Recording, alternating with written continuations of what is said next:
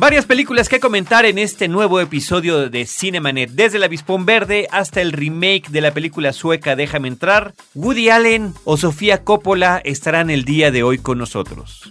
Bienvenidos a Cinemanet. El cine se ve, pero también se escucha.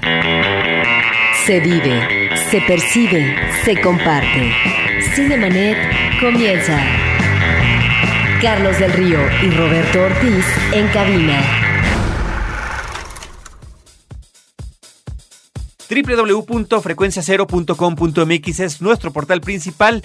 Esto es Cinemanet, el podcast dedicado desde hace más de cinco años al mundo del cine. Yo soy Carlos del Río y saludo a Roberto Ortiz. Pues eh, estimados uh, escuchas, en esta ocasión vamos a hablar de dos películas que ya se habían presentado en las postrimerías del 2010 porque fueron parte de la selección en la última muestra internacional de cine de la Cineteca, que son las cintas de Jane Campion, El amor de mi vida, y por otra parte, pues la cinta de Woody Allen que frecuentemente está presente en la muestra internacional, que la titularon en México Conocerás al hombre de tus sueños. ¿Pero no estuvo también la película de Sofía Coppola? Y la de Sofía Coppola, por supuesto. En el caso de la película Sofía Coppola, que aquí se tituló En un rincón del corazón. Ahí está, tan solo en tres películas. tres películas que originalmente estuvieron en la muestra internacional de cine, finalmente llegaron a la cartera comercial de nuestro país. También vino el estreno de La Vispón Verde, prácticamente un estreno mundial. En fin, cosas diversas que comentaremos en este episodio. Yo quiero recordar, antes de que comencemos, Roberto, recordar y agradecer. Agradecemos por una parte a todos los cinéfilos que nos están acompañando, que nos continúan acompañando en este 2011. Eh, regresamos de verdad que muy entusiasmados a este, a este nuevo año. Eh, pues con todo el seguimiento del trabajo que hemos hecho junto con ustedes por compartir el gusto cinematográfico. Gracias por seguirnos en el Facebook, en el Twitter, en nuestra página de internet, pero sobre todo en lo que es nuestro espacio natural, que es este podcast. Gracias también a esta solidaridad cinéfila que se ha manejado principalmente en Twitter, donde todos los que nos dedicamos a comentar cine en español, pues estamos de alguna manera vinculados y nos vamos recomendando desde los sitios oficiales como Cineteca Nacional, AIMCine, hasta todos los demás pues inclusive revistas, periódicos, eh, blogs que tratan sobre el tema cinematográfico. Gracias a todos. Nuestras redes sociales, facebook.com diagonal cinemanet, facebook.com diagonal cinemanet y en Twitter estamos como arroba cinemanet.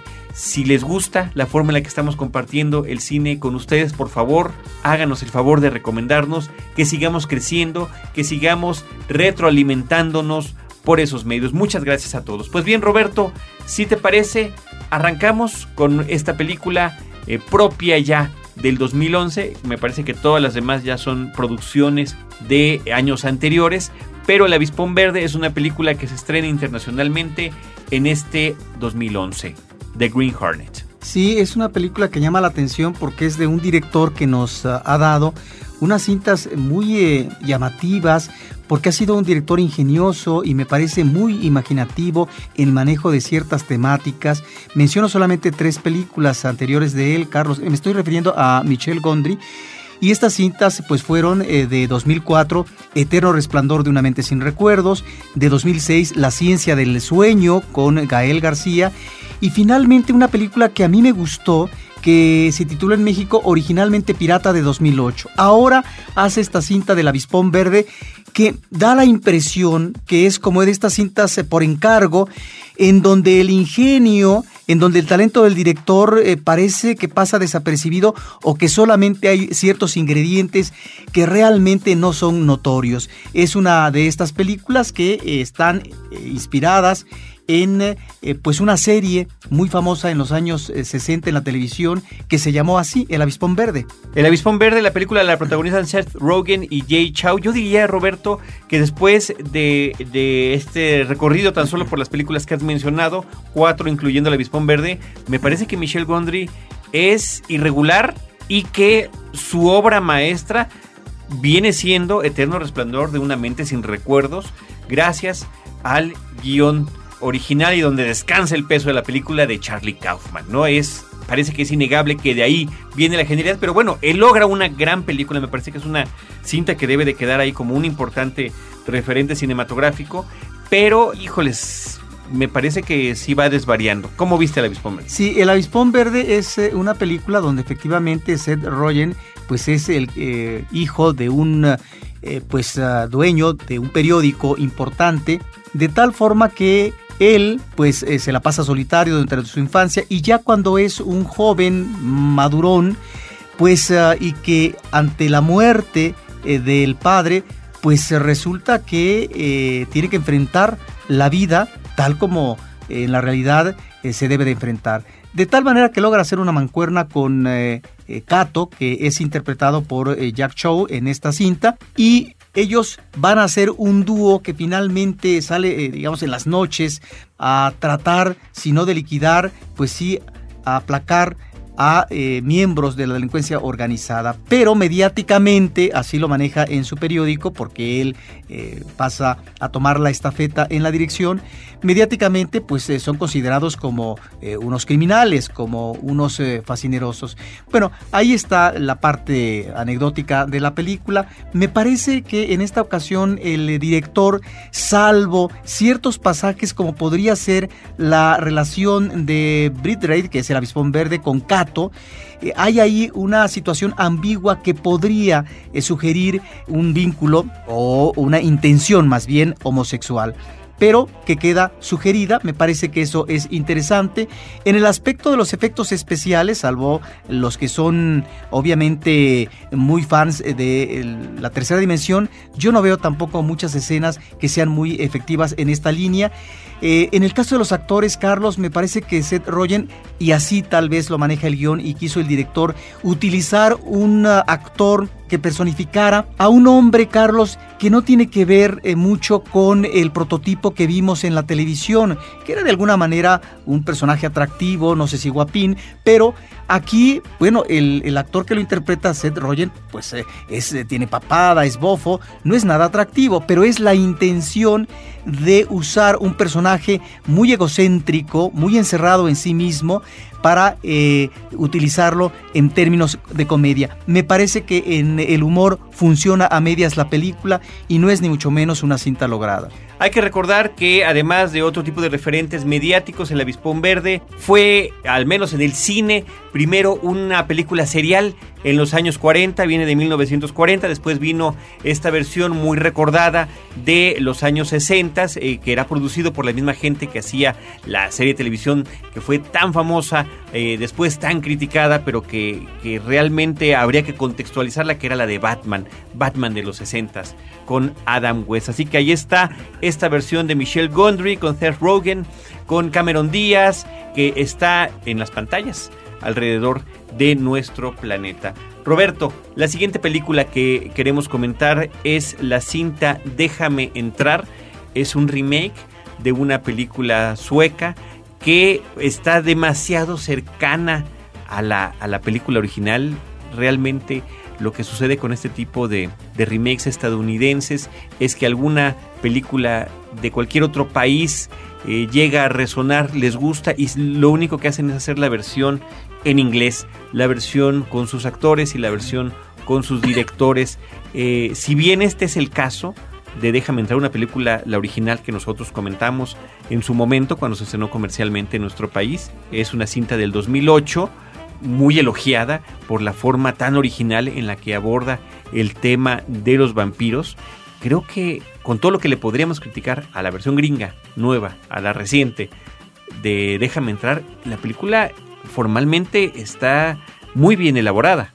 Sí, pero a mí me cuesta mucho trabajo distanciarme de la película original porque yo considero que esta película que vimos el año pasado es una de las mejores aproximaciones en los últimos años hacia el tema del vampiro.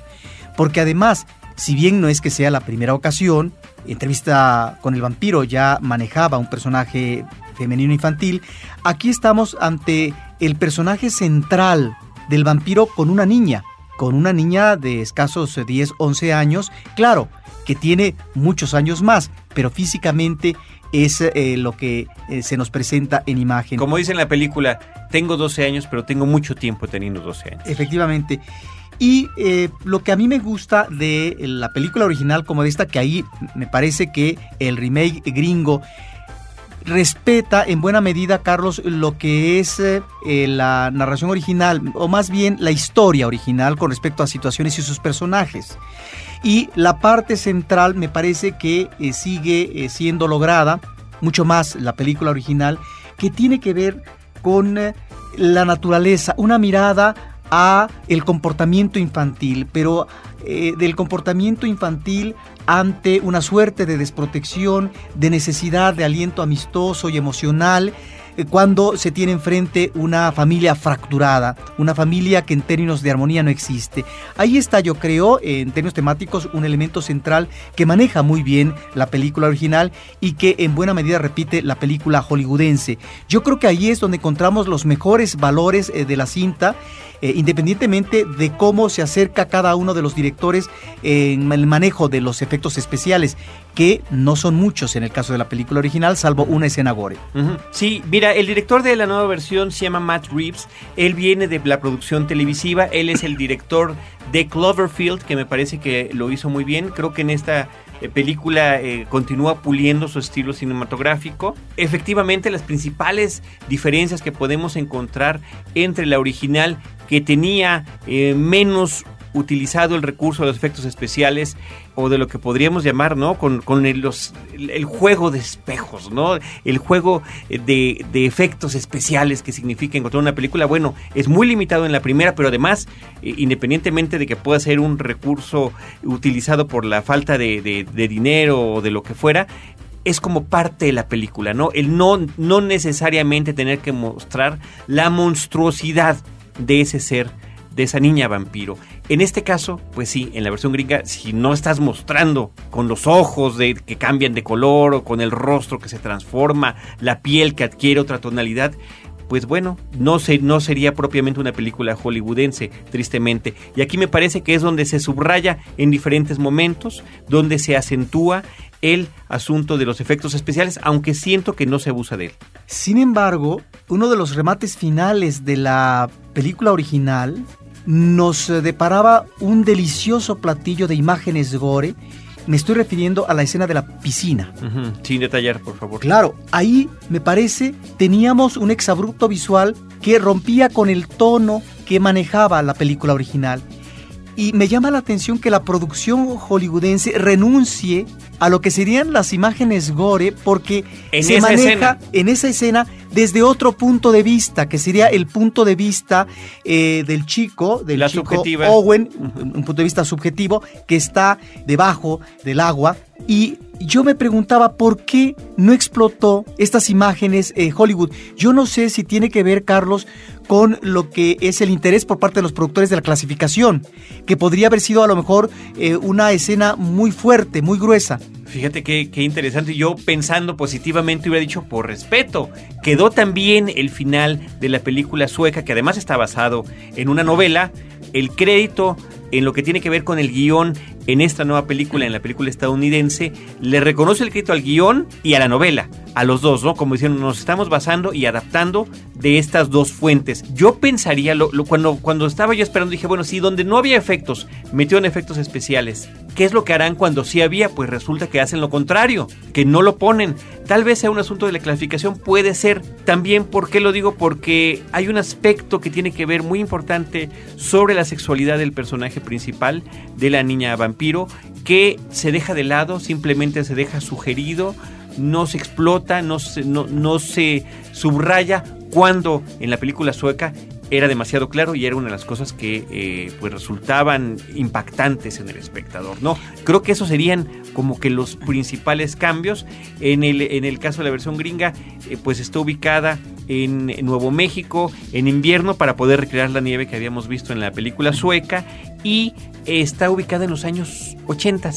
Ahí curiosamente me parece que se está subrayando tal vez de más estamos en esa época. Por lo pronto hay un título que nos dice en 1983 al inicio de la película. Después está, cada que hay una escena de una televisión, eh, vemos a Ronald Reagan como presidente, o los niños juegan con un cubo de Rubik, o si van a los videojuegos juegan con Pac-Man, como que es una acentuación tal vez innecesaria. Y claro, cuando suena cualquier melodía, cualquier música, es un lo que ahora se reconoce como un éxito ochentero. Claro, pero la referencia de Reagan parece ser que no es gratuita porque él habla en un discurso ante la televisión de que los demonios están desatados. Y lo que vamos a ver es algo terrorífico, porque nos estamos remitiendo a la figura del vampiro. Y por eso, eh, si bien es un pretexto en términos argumentales, bueno, parte de ahí eh, para contextualizar un momento eh, de la historia política en Estados Unidos donde tuvimos un presidente, o los Estados Unidos, mejor dicho, tuvo un presidente muy belicoso. Ahora, cuando tú mencionas la sexualidad, eh, sí me llama la atención la diferencia que hay entre la primera y la segunda eh, por lo que se refiere al personaje del padre del chico, de Owen. Porque en la primera sí se sugiere que después de la separación que hay del padre con la madre, el niño vive con la madre. Cuando hay una visita de Owen, el chico, a su padre, se sugiere en la primera cinta que podría existir una relación homosexual. En este caso, en la hollywoodense, no hay ni mucho menos eh, una, eh, una mirada de ese tipo. Y yo creo que en el caso de la primera película encontramos una buena mancuerna actoral que no me convence del todo en el remake hollywoodense, Carlos. Me parece que el actor eh, masculino es espléndido, Cody Smith McPhee.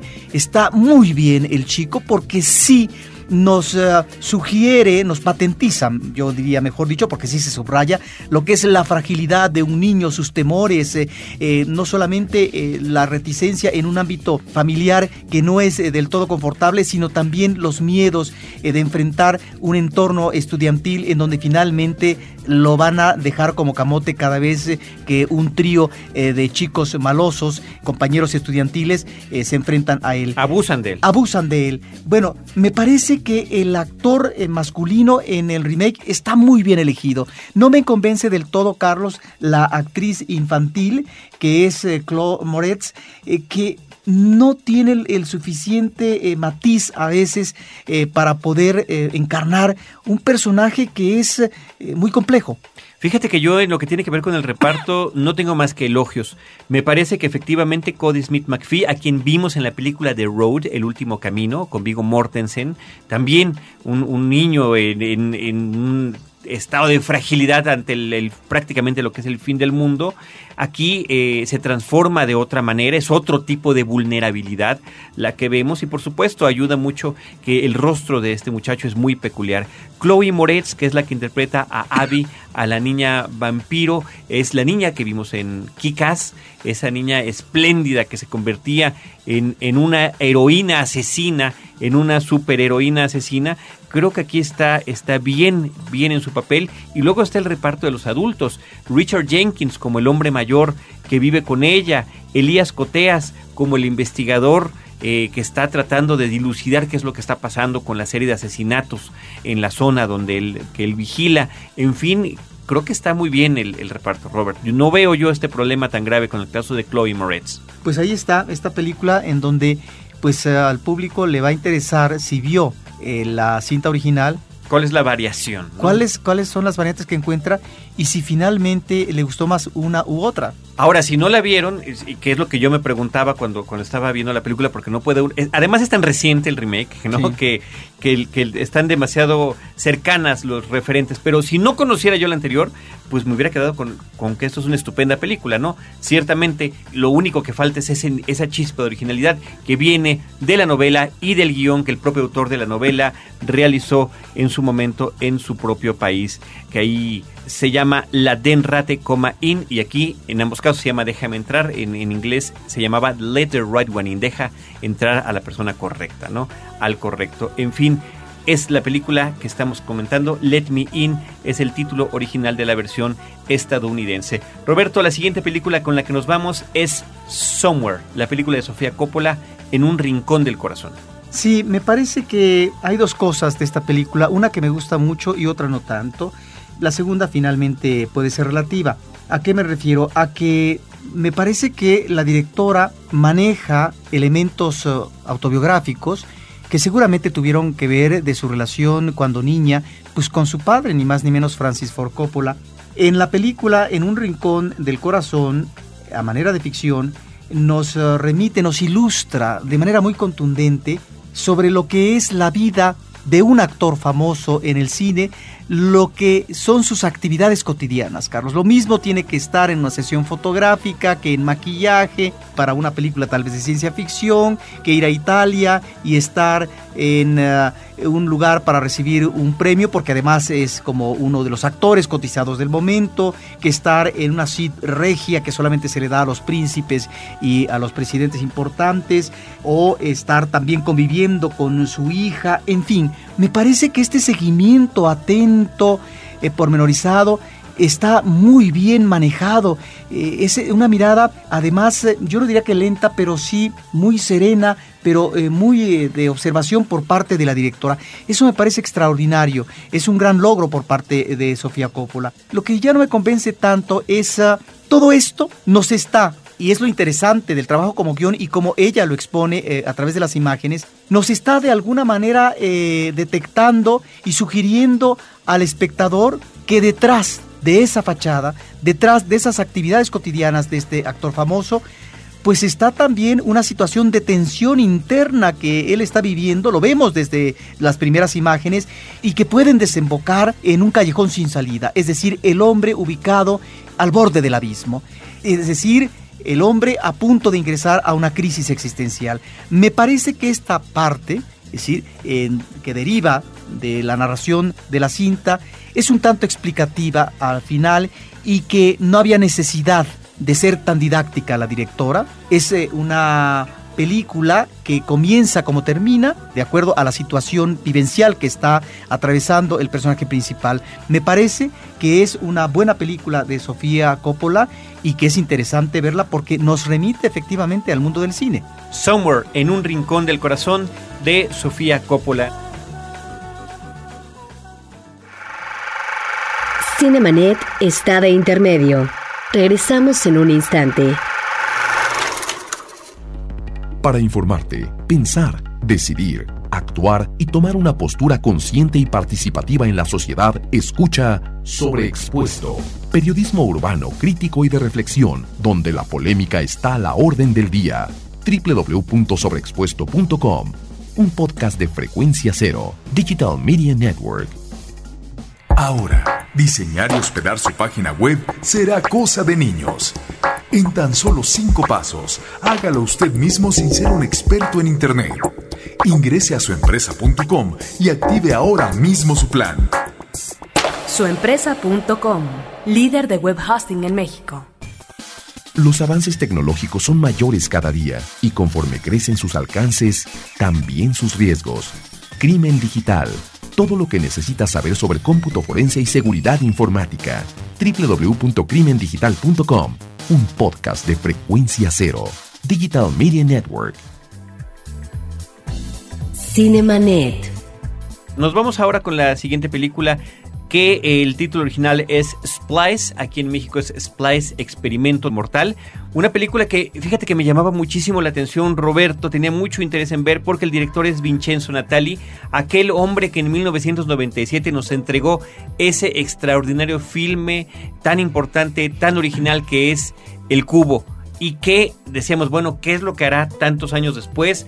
Una vez más en el terreno de la ciencia ficción, de lo extraño, pues desafortunadamente, Roberto, no mucho. La película está protagonizada por Adrian Brody y Sarah Polly. Son dos científicos que están eh, trabajando para un laboratorio de medicamentos donde, eh, bueno, por supuesto que todos los trabajos que están haciendo son del más alto secreto y están tratando de desarrollar nuevas formas de vida para poder obtener propiedades que puedan ayudar en diferentes tipos de medicamentos para el ser humano.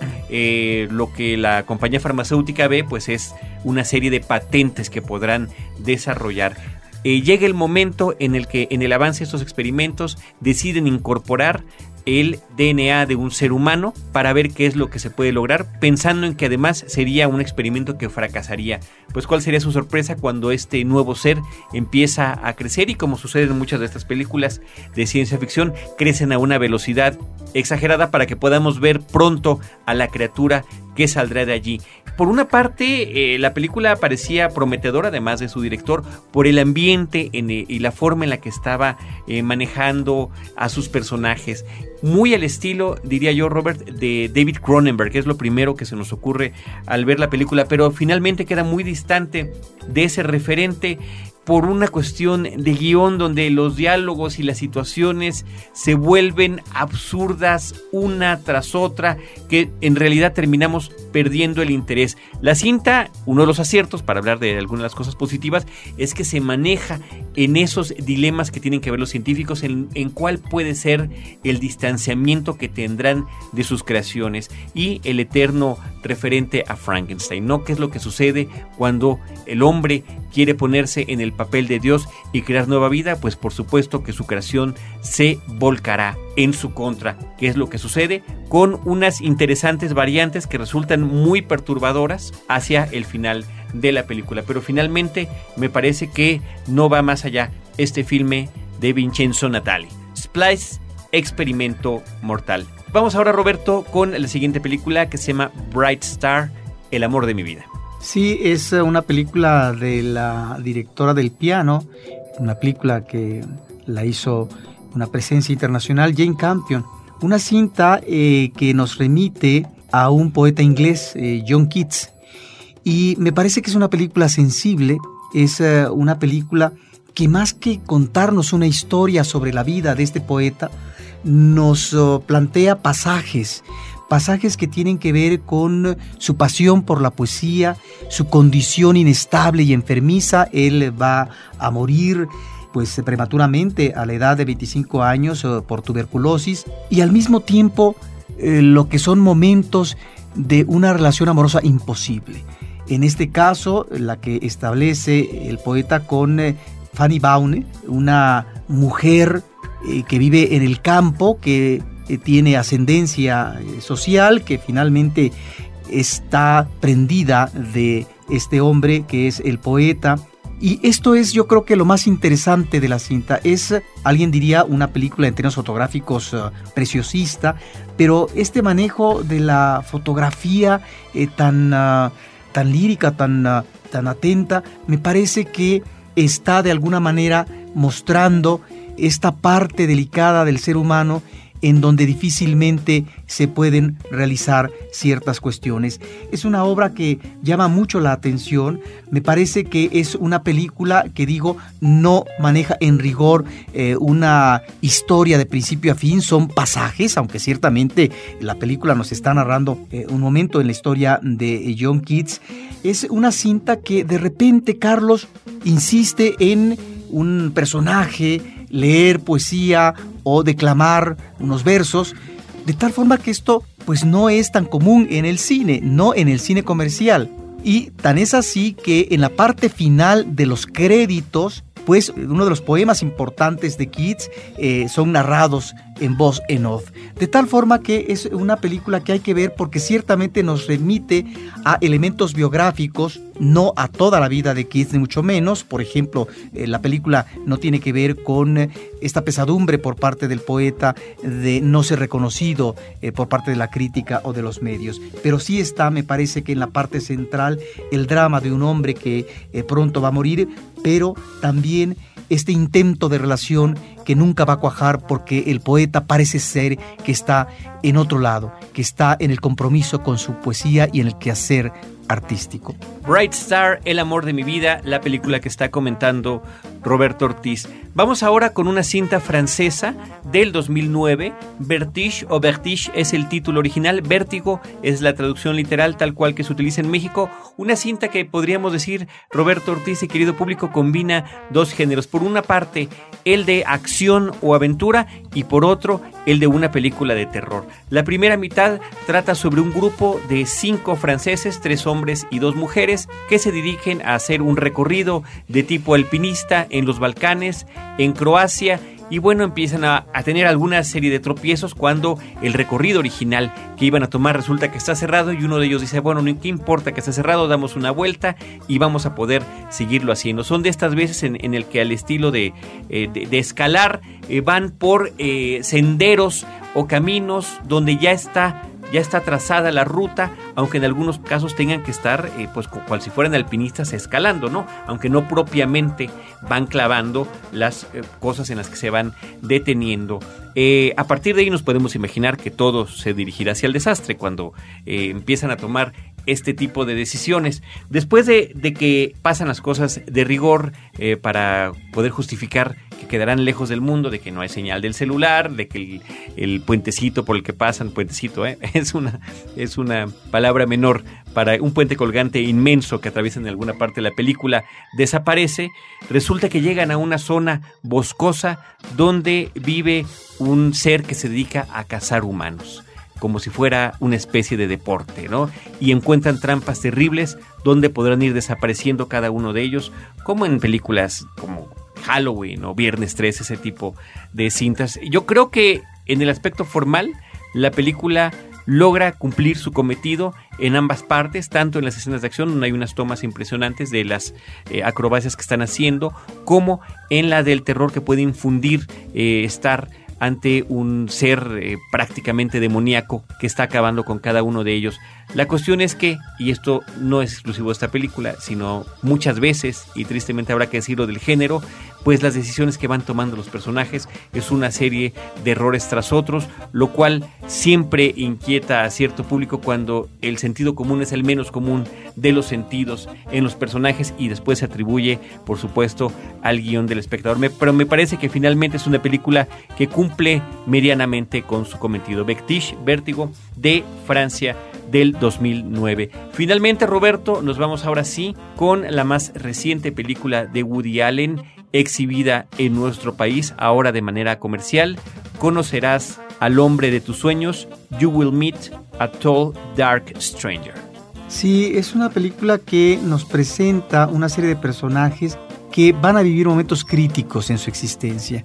Ahí está, me parece, la parte medular en la historia de estos personajes crisis que tienen que ver con eh, su profesión, como por ejemplo un escritor que se ha secado eh, en la inspiración y que realmente está en un momento de impotencia y que debe buscar una forma de poder resarcirse no a partir de su talento, sino el robo creativo, el robo de la creación de otro. Está, por ejemplo, esa crisis eh, profesional, pero también están las necesidades afectivas que creo que están apuntaladas en dos personajes femeninos eh, en esta cinta. Por un lado, una mujer joven que está viviendo precisamente desavenencias en su relación eh, matrimonial con el escritor y un personaje de la tercera edad que en este caso su esposo se separa de ella para vivir él una aventura con una mujer más joven. Entonces creo que Woody Allen con ese humor que le caracteriza, eh, no solamente de buena comedia, sino también con un sentido agridulce.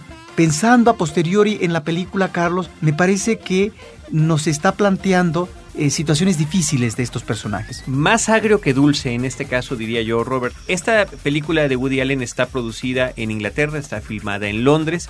Los personajes que allí se desenvuelven, como mencionaba Roberto, eh, están atravesando una serie de dificultades. el título Conocerás al hombre de tus sueños o You Will Meet a Dark eh, Stranger, como es el título original, refiere hacia uno de los primeros personajes que aparece en la pantalla. Una mujer mayor que está en una tremenda crisis existencial que la lleva al borde del suicidio. Eso es el preámbulo, eso es el prefacio de su historia, porque después de 40 años de matrimonio, su esposo, que es interpretado por Anthony Hopkins, ni más ni menos, decide separarse de ella porque él, él quiere rejuvenecer, quiere hacer ejercicio, quiere cambiar de aires, en fin, está en otro tipo de crisis que lo lleva a otro tipo de problemas.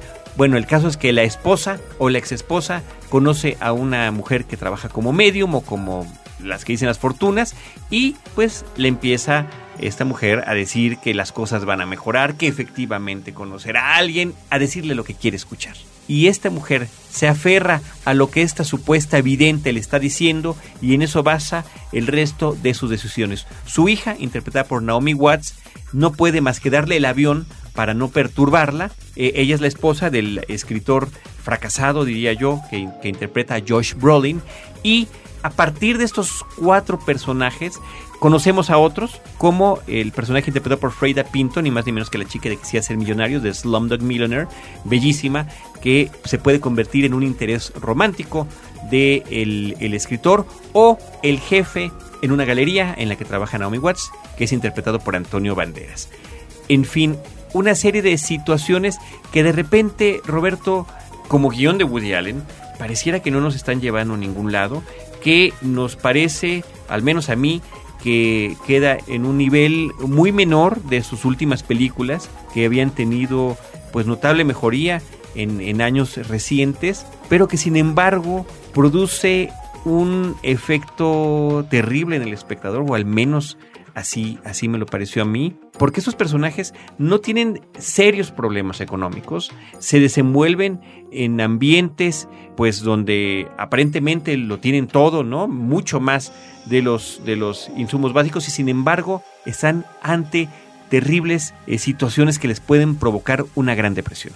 Sí, yo cuando vi la película hace más de, dos meses, eh, fue una película que no me dejó del todo convencido a distancia comienzo a ver algunos elementos que me parecen que están ahí, que es el Woody Allen que todos conocemos, en donde a lo mejor efectivamente no encontramos eh, grandes historias eh, en estos personajes, pero sí hay particulares que me llaman la atención. Lo que tú mencionabas con respecto a la condición socioeconómica, bueno, pero esto así es en el caso del cine de Woody, Allen. así Él maneja eh, personajes que están en un estatus en donde efectivamente la parte material eh, soluciona los problemas eh, que se puedan enfrentar a estos personajes.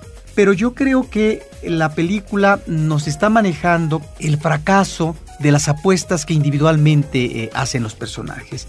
Y eso es lo que a mí me llama la atención y me gusta. Es decir, cómo cada uno de estos personajes, que son de diferentes edades, básicamente edad juvenil, madura y ya senil, se enganchan en proyectos que en algún momento de la existencia, así puede ser de manera inmediata, unos cuantos meses después o varias décadas después, en un momento eh, dado, más temprano que tarde o más tarde que temprano, va a mostrar este proyecto fisuras y de ahí a continuación lo que viene es la desolación. La desolación, la desubicación de los personajes ante relaciones que uno diría, es que no fueron bien cimentadas. Bueno, es que las apuestas finalmente no necesariamente van a conducir a la felicidad eterna. Ese tipo de contradicciones, me parece, son las que Woody Allen las planea eh, de manera muy fina, eh, muy pertinentemente, y eso es lo que ahora, pensando a posteriori en la cinta, estoy tratando de rescatar. Ahí está pues un Woody Allen que ya conocemos y con estos personajes eh, en crisis y sobre todo en el caso del personaje de, del escritor, con un aire de pesimismo y de una negrura que es, yo creo, de lo más impactante en la cinta. Bueno, yo creo que es, es de las películas más pesimistas que hemos visto en años recientes de Woody Allen y yo veo que es una película acerca de las mentiras, de las mentiras que nos decimos los unos a los otros. De entrada, la, la más evidente es la de la vidente, la, supuesta medium o la que dice el futuro, como le quieran llamar. Eh, de hecho, el título es un poco en un doble sentido. Conocerás al hombre de tus sueños. El título original es You Will Meet a Tal Dark Stranger. Conocerás a un extraño alto y oscuro. Esto es un referente a la muerte. Esto es, eh, eh, en inglés es un referente hacia la figura de la muerte. Es la única cosa segura que tenemos. Encontrar a la muerte al final del camino. Algún día lo conoceremos. Pero bueno, este, decía yo que es la mentira de la evidente. Es la mentira de las relaciones de pareja donde si bien las situaciones económicas no están funcionando, cada uno está tratando de buscar por otra parte algún remedio a la situación sentimental. Es una, es una mentira la del personaje de Anthony Hopkins que al final se engancha con una mujer mucho más joven de él que lo único que quiere es dinero, cuando él lo que quisiera es poder tener a ese hijo varón que jamás pudo tener. En fin, es una mentira la que le está diciendo la joven mujer a un prometido con el que finalmente romperá el compromiso es, es esta relación de falsedades entre los seres humanos. Sí, es eso, pero también me parece, Carlos, que es el autoengaño, sí, pero también es la toma de decisiones en donde existe la ilusión y hay una actitud inconsciente que lleva a los personajes al fracaso. Eso es lo que también me parece interesante. No solamente son las mentiras que conscientemente observamos y que podemos discernir con la pareja y demás. O el, robar la obra de otro, ¿no? Y hacerla pasar por propia. Me parece que los personajes también se enfrentan ante necesidades afectivas que no están teniendo en ese momento y que deben de suplir. Efectivamente está el autoengaño, pero es también eh, el tomar una ruta, una vía en donde no se es consciente del todo hacia dónde va a conducir esa vía. Es lo que me parece importante aquí, cómo eh, vuelve compleja la situación de los personajes. Por ejemplo, eh, me refiero al, de, al personaje de Noami Watts. ¿Por qué ese pretendido enganche con un galerista que es interpretado por Antonio Banderas si al final de camino se va a dar cuenta que no existe tal? Bueno, hay una necesidad de compensación ante una eh, deficiencia afectiva porque no está teniendo el complemento necesario con el esposo. De ahí que estos personajes están en un afán, en una búsqueda y más bien se están tropezando ellos mismos. Pues sí, yo salí con una sensación de pesadumbre tremenda después de ver la película. Primero dije, no me gustó, después me sentí de esa manera, pero también reflexionando después, me parece que no deja de ser interesante que un filme en una hora y media te pueda provocar esas sensaciones. Eh, ciertamente creo que no estamos ante ante una de las películas importantes de Woody Allen. hemos visto mucho, mucho mejores.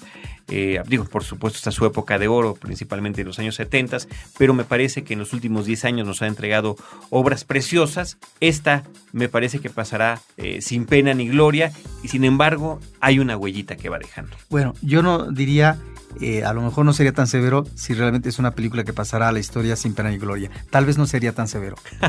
Muy bien, pues ahí están las películas que comentamos el día de hoy. Las eh, recordamos, El avispón verde de Green Hornet, Déjame entrar, Let Me In, En un rincón del corazón, Somewhere, Splice, Experimento Mortal, Splice es el título original, el amor de mi vida, Bright Star, Vertige, Vértigo y Conocerás al hombre de tus sueños. You will meet a tall dark stranger. Esas son las cintas comentadas en esta ocasión en Cinemanet. Les agradecemos muchísimo que nos hayan acompañado y eh, seguiremos esperando eh, sus comentarios a través de nuestros espacios, tanto en Twitter como en Facebook. Muchísimas gracias a todos, a nuestro equipo de producción, Abel Cobos en la producción en cabina, Paulina Villavicencio. Recordar también esta sección pequeña que tenemos en Efecto TV los jueves en el programa de espectáculos entre las 6 y las 7 eh, de la tarde. Eh, en algún momento, nunca sabemos en cuál, aparecerán unos 5 o 10 minutos de Cinemanet en el canal 125 de Cablevisión y 200 34 de Sky. Nosotros nos despedimos, los esperamos en el siguiente podcast donde estaremos comentando cine, cine y más cine. Cinemanet termina por hoy. Más cine en Cinemanet. Frecuencia Cero, Digital Media Network, www.frecuenciacero.com.mx Pioneros del podcast en México.